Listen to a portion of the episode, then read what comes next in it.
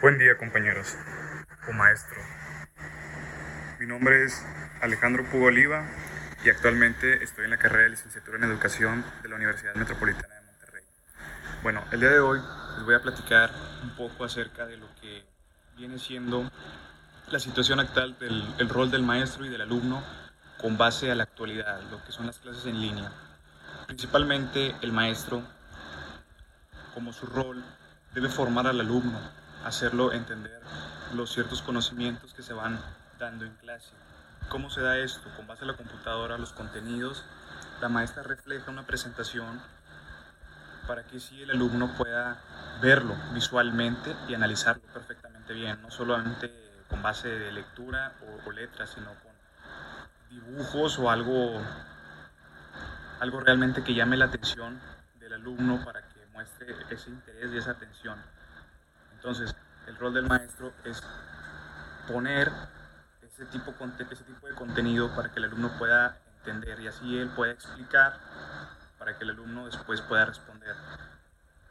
El rol del alumno, por otro lado, viene siendo el prestar atención a ese contenido, estar viendo, reflejando, estar escuchando al maestro y estar viendo la presentación tal y como está, para que él pueda hacer su trabajo a la hora que le encarguen una tarea o algo o, le toque comentar, él pueda hablar y decir esto.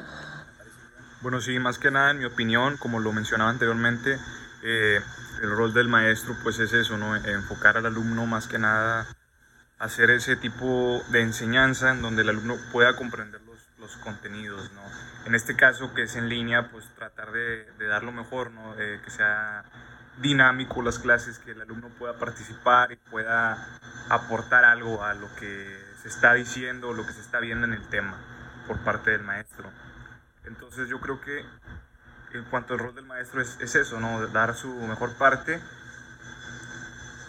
con la, con la, con la tecnología que pues base esto, que es el tema que se está desarrollando, que son las clases virtuales que estamos trabajando en Microsoft Teams, eh, Brackspace, eh, etcétera, ¿no? Entonces estamos trabajando con estas plataformas y bueno, uno aprende a usarlas porque te encargan tareas de ese tipo, ¿no? De trabajar en una computadora, trabajar en Google Drive.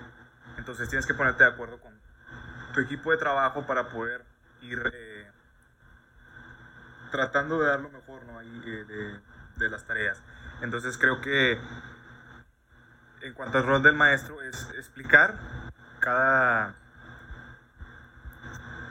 cada contenido y cada aplicación con la que se va a trabajar, en el caso de Google Drive, Microsoft, eh, digo, perdón, este, Canva, por ejemplo, cuando nos toca hacer una infografía en, la plataforma Canva o un mapa conceptual, eh, pues el maestro, el rol del maestro es explicar cómo, ¿no? Cómo se va a usar la aplicación y así el alumno pues pueda entender todo para que pueda realizar su actividad.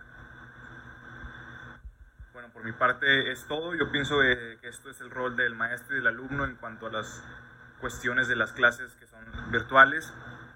Y pues nada, me despido. Eh, espero les haya gustado.